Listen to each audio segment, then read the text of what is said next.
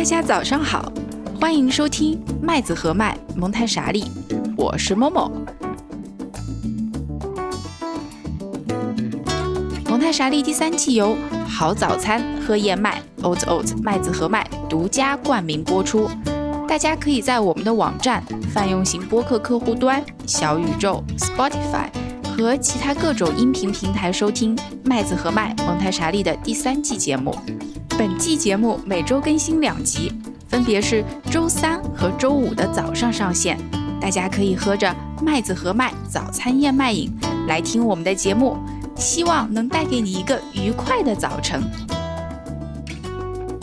大家可以使用我们在节目文本中提供的淘口令或者链接，或者直接到麦子和麦的淘宝店、天猫店，对客服报上口令“蒙台傻里”，即可获得本节目专属福利优惠券，以更优惠价格享受健康美味的燕麦饮品哦。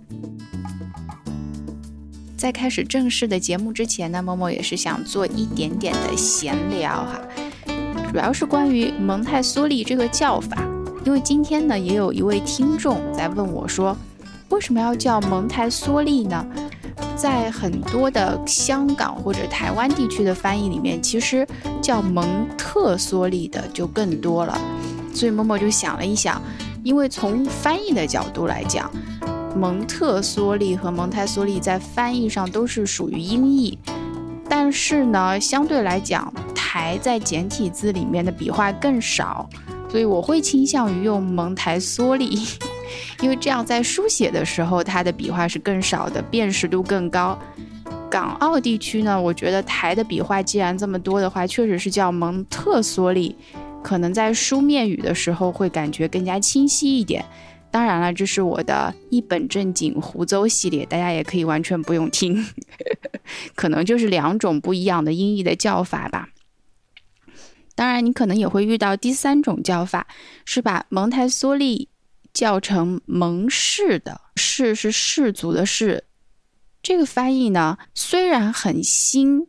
但是呢，也是比较老派的一种翻译方法了。因为国外的人民的名字太长，所以就截取它的第一个字，然后把音译出来。就像我们平时说的摄氏度啊、华氏度啊。因为就是这个 Celsius 或者是 Fahrenheit 太长了，我们就把它 简称摄氏华氏。所以虽然这个词是新的，但是它的翻译是非常老派的。大家也会看到啊，但是默默一般不太用，因为蒙氏这个蒙字呢本身又带有启蒙的含义，这个蒙氏其实是非常的暧昧不清楚的这样的一个词，所以默默一般不太使用这个词啊。当然这是只是我的个人习惯。呃，还有一种叫法呢，就比较匪夷所思一点，叫做蒙氏，发音是一样的，但它的是用的是形式的是。这个呢，就我不知道到底具体会有什么内容在里面。如果大家看到有一个机构说自己用的是蒙氏理念或者蒙氏教学方法，是形式的“式”的话，那大家不妨进去看一看，他到底在做些什么。那我要说明的就是说，蒙台梭利理念。大家到底使不使用这个名字，其实真的不重要。默默在蒙太傻利这个节目里面讲的所有的内容，其实只是想要帮助大家更多的了解一点蒙台梭利理念到底在讲些什么。其实，在日常生活当中，最重要的还是大家的直觉的、直观的、真实的个人的体验，那个部分才是大家会最为关注的部分。至于，到底是不是一定要用到这个蒙台梭利理念啊？如果大家又不从事这个蒙台梭利教育方面的这种比较专业的工作，要去代班的话，其实也没必要说我到底用不用这个理念，因为到底用不用这个理念，其实和你的日常生活没有太大的关系。第二点是默默也想要和大家分享的是，嗯，第三季的整一个结构吧。上一期的单口节目里面，我们讲了第一季、第二季和第三季的一个整体的逻辑设计。那在第三季里面呢，我们其实还可以进行一个细分。我们有单口的部分，也会有邀请嘉宾的部分。目前从大纲来看呢，这两个部分会是一半一半。那么单口的部分会比较偏向于整一个理念的阐述，有嘉宾的部分呢，会更加偏向于实用一点，我们会介绍一些具体的学校里面遇到的情形啊，或者说是一些在实际操作当中遇到的现象，然后再进行一个讨论。所以，就像一直以来默默强调的一样，这个当理念落地的时候，其实是会有很多很多的在操作上面的不一样的地方的。即使你很认同一个理念，但是在操作上面的话，可能因为老师，可能因为一个园所的管理，可能因为一个幼儿园的硬件条件，也可能会因为整一个家庭的安排，像是路程啊、接送啊，还有校园活动的安排合不合你的意，导致家长在做决定的时候会有很多的变化。所以这个时候，其实一个园所到底是不是？使用蒙台梭利理念，或者是不是他自己声称自己使用蒙台梭利理念，已经不是最重要的部分了。那家长在选择园所的时候，一定要去到那个园所，好好的去看一下，然后和老师去交流一下，并且自己感受一下这个园所的氛围。到底是不是你喜欢的？再做一个综合考虑的决定，也不是说所有声称自己是蒙台梭利理念的幼儿园就全都是非常完美的幼儿园，因为这个世界上也没有什么完美的幼儿园，只有合适大家自己情况的幼儿园。这一期的主题呢，我们要聊一聊“工作”这个词，“工作”就是 “work”，是这样子去翻译的，所以呃。这个词在中文里面和在英文里面的概念还是有一些不一样的。默默觉得呢，在英文里面，work 这个词其实概念上会更宽泛一些，使用范围也会更广一些；而在中文里面呢，就会相对狭窄一点。我们往往会遇到一个情况，就是我们讲工作，作为一个蒙台梭利老师，这是一个很常用的词汇。因为任何的我们和孩子进行的活动和示范，我们都会把它叫成这是一个工作。但是对于从来没有听过蒙台梭利理念的，或者对于从来没有接受过蒙台梭利培训的人来讲，这是一个很让人会诧异的词，会让人在初听到的时候觉得哪儿哪儿都别扭的词。当一些家长进来到一个园所去参观的时候，如果一个主教老师跟家长沟通的时候，你看我们的孩子工作的时候多么认真，或者说你看我要到时候跟他做一个工作，这个孩子在工作，那个孩子也在工作，家长第一反应就是我的孩子在这儿怎么这么累啊？为什么他们要在这么小的年龄就要进行工作啊？我又不期待他现在在赚钱，那他们为什么要这么辛苦嘞？工作这个概念的话，有的时候我在跟家长交流的时候，也会比较小心的使用。我就会说，哦，我在给孩子示范怎么进行某一项具体的事情，怎么切黄瓜，呃，怎么写字，或者怎么去啊，怎么系鞋带，就把“工作”这个词替换成某一项具体的活动跟家长讲，或者更简单的一种讲法，在小学里面就是说我们在带孩子进行学习。对于家长来讲啊，这个会比工作要好理解很多。就像发明了这个适者生存说法的一个生物学家叫做斯宾塞，他就说过，因为词语而导致误导思想的情形何其常见。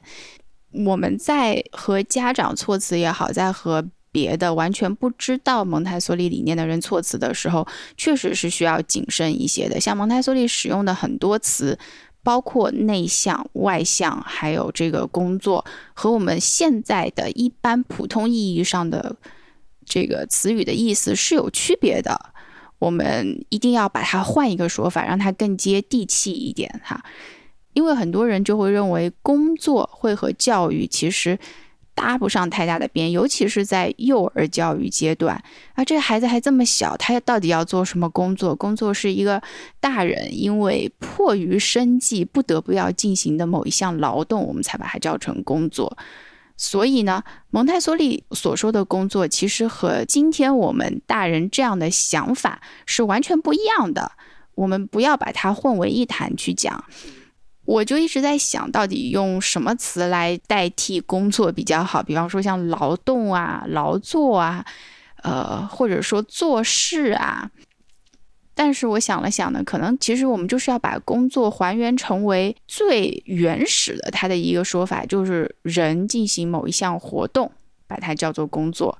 然后呢，刚好默默前两天看了一本书，是 James Sussman，他有一本新书叫做《工作的意义》，好像还是一本挺热销的书，因为他在书店里面被摆在了一个醒目的位置，上面还写上了这是尤瓦尔，就是写《人类简史》的那一位历史学家推荐了这本书，所以我就随手翻了一翻，因为我看到他就讲说这个工作是怎么让人从。原始或者说从史前时代走到了今天这样的一个事情，我发现里面有很多的桥段其实是和蒙台梭利的理念不谋而合的，所以这本书非常好。就是当我想要讲工作的时候，突然冒出来了一本书，叫做《工作的意义》，真的是想要睡觉的时候就有人给我送枕头，是真的。我想要睡觉的时候，真的有人给我送了枕头。感谢任米老师送我的一只枕头，那只枕头非常舒服，是棉豆这个牌子，非常好。但这里是没有收任何钱的推广啊，是默默自己本人觉得这个枕头非常好。呃，所以我们继续说回这本书《工作的意义》里面呢，它有讲 “work” 这个词，实质上的意思就是人类去做事，而且我还第一次知道了 “work” 这个词有做工的意思。就是物理里面的做工，在初中的时候、高中的时候写了那么多遍 W 等于 F 乘以 S，但是我从来不知道这个 W 原来就是 work 的简称，我总把它觉得可能是某一个物理学家的名字的简称或者之类的，没有想过是这么简简单单、普普通通的一个词。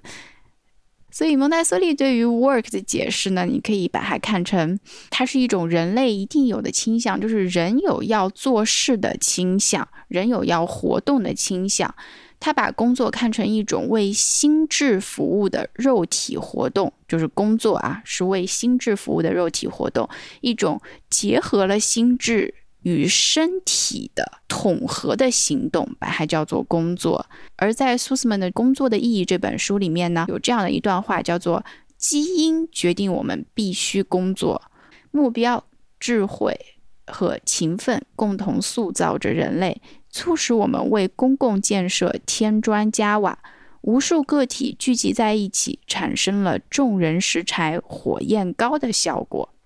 这一段对于工作的描述呢，我觉得是非常贴合蒙台梭利本身的一个理念的。蒙台梭利讲人类倾向，那这里他就直接把它讲了基因，其实是一个意思，就是说我们天生的生来其实就是有要做事的冲动的。一个人如果说既不思考也不行动，就呆呆的坐在那儿，那他面临的问题就是他的肉体和精神上的死亡。事实上，他就是一个。Walking dead，对不对？是一个行尸走肉，所以人是一定有这个要动的倾向的，只是现在大多数时候我们会把工作和迫于生计去把它联系在一起，才会让工作这个意义上产生了变化哈。但是蒙台梭利和苏斯曼一个共同的想法就是，对于个人来说，不工作就会变成行尸走肉。所以这个工作在这儿是这个含义，而把人类看成一个整体这个意义上来说呢，人类就是一定要工作的。苏斯曼就提到说，工作是一种为公共建设而添砖加瓦，他工作是一种合作，是在大家一起做事的时候发挥协同效应的机会。啊，在这里我就要会讲到有一个小学和卡萨，就是三六阶段都会用到的一个教具，叫做百万箱。在卡萨里面呢，它没有那么重要，但是在小学里面，它是一开始我们就会和孩子去介绍的这样的一个教具。它有一段很简单、很普通的陈述，但是这段陈述就很能够感动到我，可能是我的点比较奇怪。这段话呢，其实是英文的，但是默默已经很久不讲英文了。我先尝试用英文讲一下，然后我再用中文讲一下。那我先跟大家描述一下这个教具啊，可能我们到时候也有机会放一张百万箱的图在后面的链接里面，或者作为脚注。它是按比例可以呈现从一到一百万这个量的概念的，所以它的一是一个很小立方体。然后十呢，就是由这个很小的立方体延伸出来的这样一条线，代表十是一根细棍的样子。百呢，就是一个正方形啊。让大家可以依次去想这样的一个形状。这段话，当我们开始做这个示范的时候，我们就会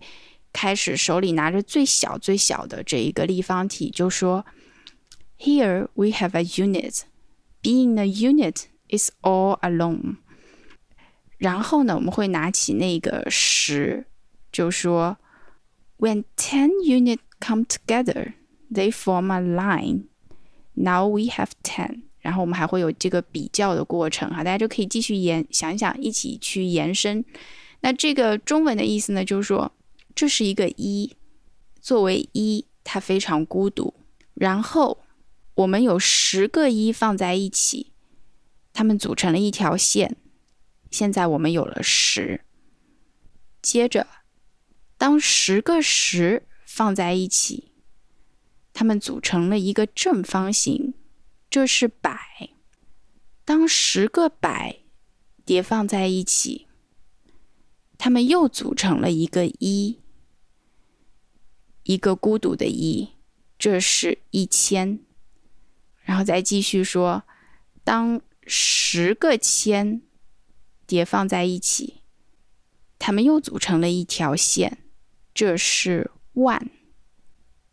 当十个万。叠放在一起，它们组成了一个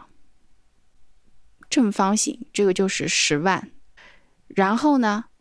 当十个十万叠放在一起，它们组成了一个新的一，这个一看起来很孤独，这是百万，百万单位里面的一。我们之所以这样讲呢，是因为英文里面数数我们知道是三位三位数的嘛，所以它在这个教具里面其实是融合了点、线、面的概念，也就是说融合了我们说的一维、二维、三维的这样一个维度的概念。那不仅介绍了这个维度呢，它还在继续介绍说，嗯，数量的分级也叫数量的家族，比方说个位级、千位级，再到百万位级。这个故事里面，其实它虽然讲的是一个数学，是一个量的关系，但是当你看到一个小小的一和一个大大的一百万的时候，是很感动的。我们也知道，地球和太阳的体积差不多是一百万倍的差距，所以我们在小学里面还会再加一句说，这个小小的一就是地球，而这个大大的一百万就像太阳一样。然后我们会在这里给出几秒沉默的时间，别的什么也都不说，可以让孩子体验这种量带来的感动。那我为什么要在这里会讲这个教具呢？就是因为我觉得这个工作其实也是让人能够有这种。体验的一个小小的“一”和一个大大的社会，一个小小的“一”和一个世界之间的这个连接，其实就是通过工作来完成的。作为一个“一”，你感到很孤独，力量很渺小，但是地球也是一个“一”，只是一个更大的“一”。我们都是一起的，我们是人类命运共同体。我们还在一起看奥运会，同一个世界，同一个梦想，同时我们还会 be together。就是讲一个数学的工作，我们就可以延伸到那么多杂七杂八的东西。但是我们要回到我们今天的生活中，在现在的生活中，或者说在我们今天使用“工作”这个词的时候，它的经济意义是被放大的。很多人就会把工作和赚钱放在一起，所以才会产生了“工作狂”这样的说法。默默会觉得，一个喜欢工作、对工作充满热情的人，不一定会把他称呼为工作狂。但是如果说这个人他工作的目的并不是乐在工作本身，而是想要获得。更多满足自己欲望的东西，单纯是想满足自己的欲望的话，那我会倾向于把它叫成工作狂，因为他除了工作以外，他可能并没有另外的生活，他的目标就是要填满自己内心无止境的欲望。那像这样的人，很有可能没有办法得到自己的幸福。所以在现代的生活当中呢，我们已经不再说不工作就会死了。不是这个意思，而是说我们不工作呢会少钱，所以这个工不工作之间就变得因人而异起来了。应该这样说：如果我们想要选择躺平，其实是肯定不会死，因为我们知道有各种各样的方式会让我们能够以自己喜欢的方式去活下去。因为今天的工作在很多人眼里，它和被迫是联系在一起的，所以他逃避的并不是做事本身，他逃避的是这样的一种。感觉自己受到了被压迫的这样的一种感觉吧，这就是为什么那么多人他虽然说自己工作很忙，但是他又感到精神上非常的无聊。他下班以后，他并不是说因为很忙很累，直接就回家睡觉。因为如果一个人真的累到极限、忙到极限，他就直接会睡觉，大脑会告诉他：“OK，这件事情到此为止，你现在可以上床了，澡也不用洗，什么也不用干。”但他不是的，一般人下班以后要刷手机，要出去娱乐，要去喝酒，要找朋友，所以这个工作带给他的体验不是。让他更加的充满活力，对生活充满信心，而是相反的，让他感到烦躁、无聊、焦虑，让他感到自己被压迫了，让他感到自己很受拘束，所以他下班以后才会要去放松一下。那么，什么样的工作不会让你无聊呢？那就是满足你内在需求的工作，那也是蒙台梭利反复反复强调的工作，就是真正能够满足孩子发展过程中内在需求的工作。大家一定要把这个工作和我们现在讲的工作区别开来。还有一个呢，是要把满足需求和满足孩子当前的一个单纯的欲望区别开来。你真正内在的需求，有的时候你并不一定知道那是什么。但是你的欲望可能是非常外显的。那么，真正的蒙台梭利眼里的工作是怎样的呢？你可以想象一下哈，在你眼前就有这样的一份事情要你去做。好，首先呢，你是有能力做这件事情的，而且呢，这件事情你是有兴趣做的。再然后呢？还会提供给你很充裕的时间去完成这个事情。大家脑海里面有没有想到自己可以去想象一下有这样的一个事情哈？有能力做，有兴趣做，并且是有时间去保证你去做的。而且呢，你会发现这个事情，如果你稍微练习一下，你就会得到更好的结果。你确信，只要经过练习，你会做的一次比一次更好，因为你的内在就会有对动作精确和对这种完美的要求，而且你在做这个事情的时候，会进入一种非常专注的状态，而且你非常非常的享受这种专注的状态。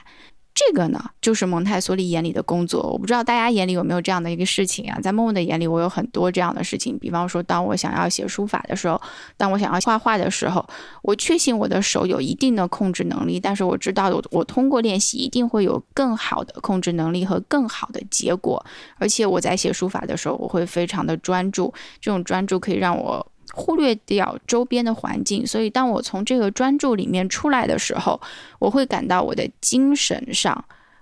是非常放松的和愉悦的状态。这个就是蒙台梭利讲的工作带给你的是什么感受？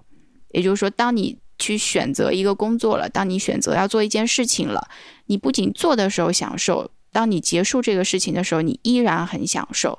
这个就是他觉得环境里面应该提供给孩子的活动，而孩子自己只能在这种环境里面才会得到最大的发展，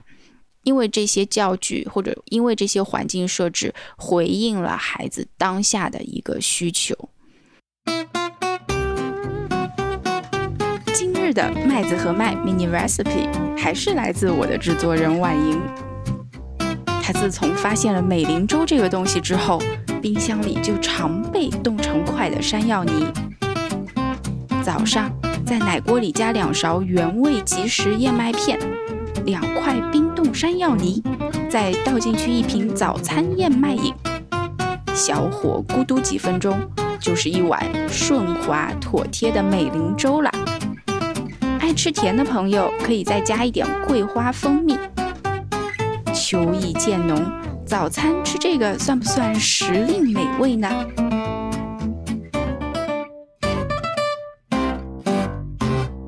那我们接着来看一下，在环境当中到底提供什么样的工作给孩子，对不对？我们刚刚讲了这个工作会给孩子怎样的感受，我们再来讲这个是什么样的工作，具体一点来展开来讲。我们知道，在零到六岁阶段，这个是第一发展阶段。这个概念的话，大家可以去听之前的节目，尤其是第一季的节目里面会有讲到。在第一发展阶段，孩子最重要的一个是适应他当前的社会还有文化，还有一个是要构建自身发展他的动作还有语言到一定的程度。到什么程度呢？到能够适应他的社会和文化的程度。这就是为什么我们会在六岁的时候看到一个基本已经成型的小大人的样子，他基本上是具有一个。像一个大人一样生活了，而不是像婴儿一样完全处于无助的状态。所以在零到三岁的空间里面，我们提供给孩子的是适合他构建自身、锻炼大肢体，还有锻炼手的动作。手眼协调的各种工作，有的时候有穿珠子啊，有的时候是更简单一些的洗布啊、洗手啊这样的工作，或者说是孩子可以照顾自己，可以剥鸡蛋呐，可以剥橘子啊，可以给面包涂果酱，啊所以这些都会变成一份一份的已经设置好的工作。放在一个托盘里面呈现给孩子，这个是零到三岁的时候哈。等到三到六岁的时候呢，我们知道他在零到三岁已经有一个相应的基础了，所以在三到六岁的时候呢，孩子会在别的工作当中继续发展。他的能力，同时又回应到他这一个阶段的需求。这一个阶段还有什么需求呢？有动作和语言的精细化的需求，还有一个呢，是对前面三年已经奠定下的基础进行一个巩固和加强的这样的一个需求。因此呢，在 CASA，也就是我们三岁到六岁的环境当中呢，我们会提供日常生活区域，这我们在第一集里面已经讲过了哈。接着呢，还会提供感官的教具，帮助他来发展他的。动作，还有帮助他来精致化他的感官，还有语言的教具，帮助他来扩充词汇，同时呢，帮助他能够发展更准确的语言。接着还有文化的区域和数学的区域。像这种部分的教具，依然是通过一份一份工作来进行的。当然，我们不会直接跟孩子说：“哎，我现在有一份工作要展示给你。”我们通常是直接把还有很具体的事情带掉了。比方说：“哎，我注意到你很喜欢插花，我带你去插花吧。”啊，这是一份教具，我们拿上这个教具就可以去到桌子，我教你怎么插花。或者说，这是一个光滑和粗糙板，我想给你展示怎么用。或者说这是一个衣饰框，我想教你怎么打蝴蝶结。我们并不一定会真的用到“工作”这个词儿，但是我们在概念里面会知道，我们是在给孩子呈现的是一份工作，是一份有目的的、有意义的事情，让他通过这个事情可以继续发展自己的能力。我们不是要通过他来请他赚钱，所以在卡萨阶段，我们做的这些工作。并不是说要把知识灌输到孩子的头脑里面，因为孩子这个时候的心智发展并不足以让他接受这种所有的由语言来组成的知识，而是呢要把这种观察，还有要把这种倾听、接触以及和周围世界的互动，把这些东西存在于他的身体里面。这些东西是没有办法直接通过语言去灌输给他的。呃，这种技能的话，只能通过生活，或者说只能通过你的动作和让他自己去尝试探索，才能够让他获得这些经验，才能够让他获得这种发展。这就是我们提供工作的意义。这种工作是让人可以获得更多的生命力，因为他知道自己可以通过工作去发展的更好。那么到了六到十二岁这个时候的教具。不再会是以一份一份的形式存在了，因为这个时候孩子已经具备了一定的推理性心智和想象力，他要自己去收集所有的他会需要的材料来进行对这个世界的探索，这就是他的工作，尽最大的可能发展他的推理性心智，用推理的方式，用一种很逻辑的方式、很理性的方式去思考这个世界之间万事万物的联系。这是一种心智上的探索。所以跟前面阶段这种感官上面的探索已经有区别了。当然了，我们在教室当中依然会有一些教具来辅助这种心智上的探索。之后我们还会详细的展开说哈。在这里，大家只需要记住说，在六到十二岁的时候，我们提供的工作是有合作概念的工作，不仅有合作概念，而且要尽最大的可能发展孩子的心智和推理能力。和想象力这样的一个工作，蒙台梭利自己有一个表述，就是说这一阶段的孩子不仅需要做一些有趣的事情，还喜欢知道到底如何去做这些事情，如何确切的做。当成年人看准时机展示给他的时候，他是非常有兴趣、非常愿意去做这件事情的，他的热情会被完全的激发出来。那在十二到十八岁呢，我们会说这个叫做农场学校的环境中呢，孩子。面临的工作是什么呢？是一种在小社会当中真正被分配到他身上的，或者说他有意识到自己要承担社会当中的某一部分的工作。农场里面有人要负责养鸡呀，有人要负责喂牛啊。有人要负责挤奶呀，这些就是实际在小社会当中会真实提供的工作，我们会给到孩子。同时，孩子还会就是工作之后有报酬，因为他会要涉及到农场的整一个经营。嗯，在这里面，这个工作的意义好像已经一点一点的接近我们今天成年人讲的这个工作的意义了哈。他会需要。社会和你之间建立一个很好的连接，同时呢，这个连接里面是包含有一定的金钱的关系的，因为我们的劳动确实创造了价值嘛。从十八到二十四岁呢，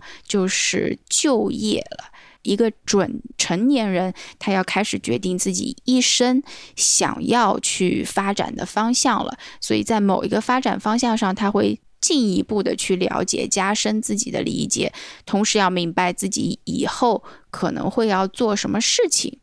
我们这边不是说孩子会要确定一个职业，在十八到二十四岁的时候，但是在十八到二十四岁的时候，孩子应该要想到说，我的未来到底要做什么样的事情，而这恰恰是默默觉得今天最难、最难的部分。当摸摸自己从大学里面出来的时候，我不知道我要做什么事情，这是一个很迷茫的过程。那我们之后可以在很多的节目里面继续展开来说这个事情哈。好，讲完了这个零到二十四岁孩子们会进行怎样的工作以后呢，我们再来讲一讲蒙台梭利还把工作的含义进行了扩大。他会这样子讲，他说：“其实不单单是人类在工作，其他的所有生命体也是在工作的。而生命的本质上就是一种服务，任何生物活着的时候都在工作。我们每个人都像一个宇宙中的小小的代理者，或者说，我们都承担了一部分在宇宙当中不得不承担的责任。”但是不一样的是呢，其他生物可能对于自己承担的责任部分是没有这个觉知的，但是人类或者说有一部分人类应该是对自己的工作意义有一部分觉知的，知道自己为什么要活在宇宙里面，知道自己为什么要做事的。所以蒙台梭利是由这样子去来解释工作的。那我具体来举一个例子呢，就是蒙台梭利很喜欢举的例子，关于植物的例子。我慢慢喜欢上了植物，就像我们的制作人婉莹一样，她也慢慢的喜欢上了植物。我觉得这是一个非常好的方向。植物在进行什么工作呢？我们是显而易见的，植物它利用光合作用，它吸收环境当中的二氧化碳，并且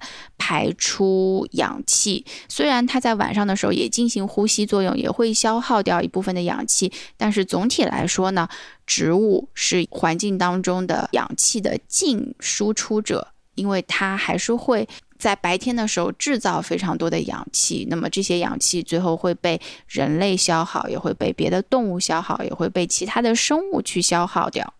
那其实对于植物来讲，它进行这个过程只不过是为了活着而已，它并没有我们眼里的一个崇高的需求，说为了要有一个更好的世界，它要进行这样的工作，所以它只是在做。维持自己的生命这样的事情而已，但是同时它有造福于其他的生物，蒙台梭利就把这种植物和人类的关系，他看成是一种服务，他觉得植物也是在工作，所以我们会说，呃，植物在进行这样的事情的时候，它可能只是考虑到它自己的需求，但是它在无知无觉中又造福到了其他的生命体。那么人类的工作也是这个样子进行的，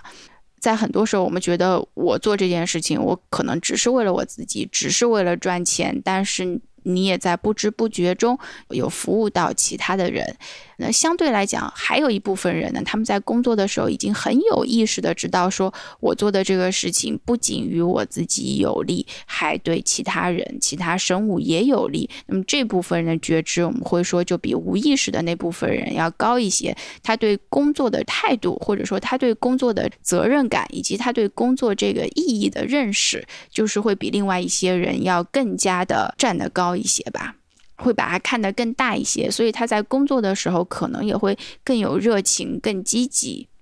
蒙台梭利就是这样说：“他说，如果世界上有一种共通的美德的话，所有生物之间有一种共通的美德的话，那么它就是工作。”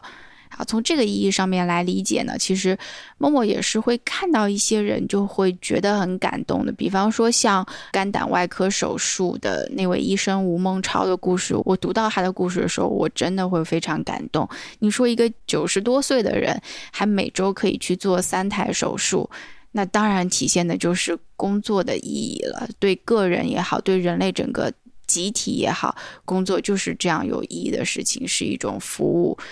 本质上是一种你和宇宙、你和社会、你和世界的这种连接，所以这样的工作是非常重要的。那同时呢，默默也想起来有一档节目，我也非常喜欢听。我我和这档节目的主播也非常要好，就是在茫茫人海中一见如故的那种。它它叫做太阳啊，绿太阳。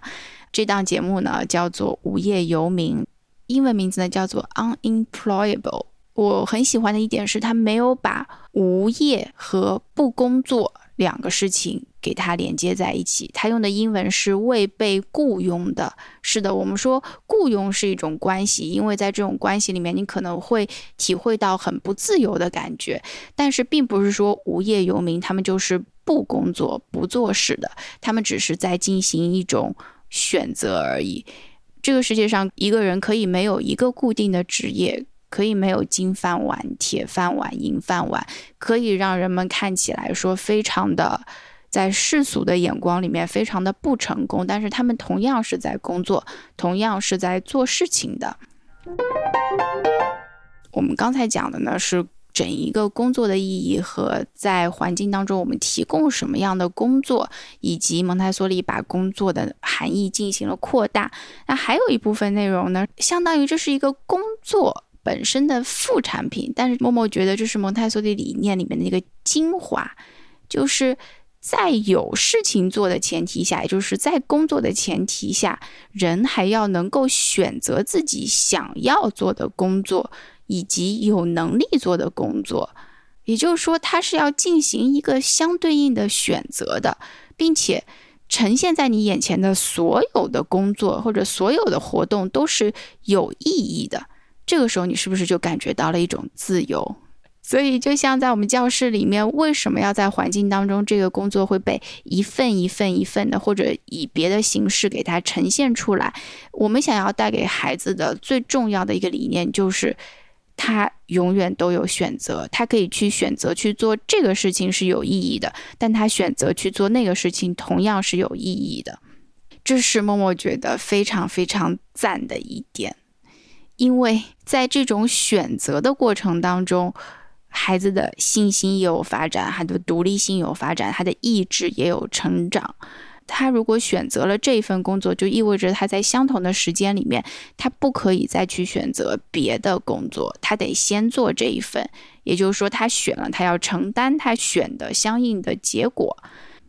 但是呢，当他做了一会儿以后，当他觉得说他并没有那么想做这份工作的时候，他可以选择把这份东西收拾好，放回到教具柜上去，同时他再去拿另外一份他要选的工作。那这又告诉孩子什么呢？就是我虽然选了，但是我经过调整，我可以自己去思考，我还可以再选。这份不感兴趣，我可以再去选另外的，这并不是一个错误，并不是说现在选的这个东西我不喜欢，我就犯了一个错，只是说我要再进行一种别的尝试而已。我永远永远是可以有选择的。当然了，我们之后也会说到，这个选择会有相对应的限制在里面。因为你虽然永远永远都有选择，但是你的客观环境、你的能力是有限制的。即使你很有兴趣想要做一件事情，如果说你的那个教具很不凑巧的被另外一个同样很有兴趣的人先拿了。那你就只能先要等待了，你只有等待它完成了，把这个东西放回去了，你才能够取用。所以，我们尊重你有自由的选择，但同时你也要尊重别人，他们同样有自由的选择。那这个孩子在这样的环境当中，他会不断的要去想，我要去做什么，我到底想要做什么？那我现在有能力做的是什么？我要和谁一起去做这件事情？我要在教室的哪里做这件事情？或者说，我要在教室外面的哪里去做这件事情？我还需要哪些装备？我的步骤是怎样的？在这种工作中，孩子就是需要一步一步的把这些事情给想清楚。那么在做的过程当中，他还需要想明白我到底要做多久这件事情。默默在最近的培训当中，今天有非常好笑的一件事情，就是有一位老师说，我们的口号是想做多久就做多久。大家再仔细品味一下这个口号啊，想做多久就做多久。对，当孩子选择了一份工作的时候，只要他是在工作的时间内，在这个工作循环 （work cycle） 的时间内，他想做多久就做多久。我们保护他。想要工作的权利，只要他是专注的，只要他是有兴趣的，他可以在这个上面花费很多很多的时间。我觉得这是我很感动的一点，对不对？我们这里不会去给他设置任何的限制，甚至有的时候他可能会稍微的在工作间隙抬起头来看一下周围，但也不会马上有人催他说：“啊，你把这个工作好还回去了，我也想做。”不会的，只要是他在这个前面，他沉浸在这份工作里面，我们就保护他想要工作的愿望和想要工作的自由。在现实生活当中，我们很多时候其实是没有这样的自由的。所以，对于蒙台梭利的环境来说，就是我给你一个这样的环境，我给你提供工作的材料，同时我给你时间，而老师或者说成人的角色就是在边上陪伴你成长，引导你成长。但是，这个成长是你自己成长的过程，并不是一个老师在拉扯你、老师在催你成长的过程。是你自发的、自愿的，按照一定的兴趣去进行选择，在这个过程当中，你自己去反复的重复这些事情，找到自己发展的节奏，这样的一个情形是蒙台梭利设想的最美好的孩子发展的场景。从二点五到三岁开始，孩子就已经可以为自己选择自己想要的工作了，而我们现在一般是要从什么时候开始？才会自己去选择自己想要做的事，自己想要做的工作呢？一般是从二十五到三十岁开始，于是二点五到三岁就可能已经可以开始的事情，我们把它乘以十，从二十五到三十岁开始，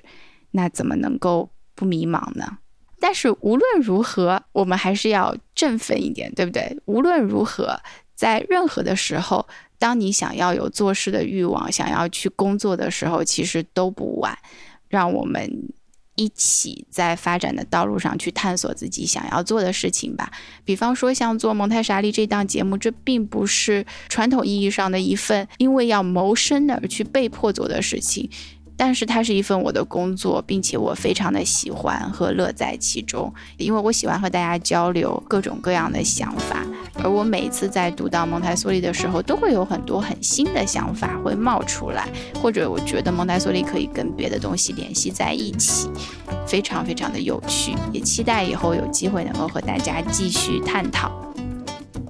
以上就是本期由好早餐喝燕麦 Oat Oats 麦子和麦独家冠名播出的蒙太莎利的全部内容，感谢大家的收听。如果您有什么反馈，欢迎通过邮件或者评论的方式与我们交流。您还可以使用我们在节目文本中提供的淘口令或者链接，或者直接到 o t o 淘宝店、天猫店对客服报上口令“蒙台傻利”，即可获得本节目专属福利优惠券，以更优价格享受健康美味的燕麦饮品啦。那么我们就下期再见吧，祝您今天有个好心情，拜拜。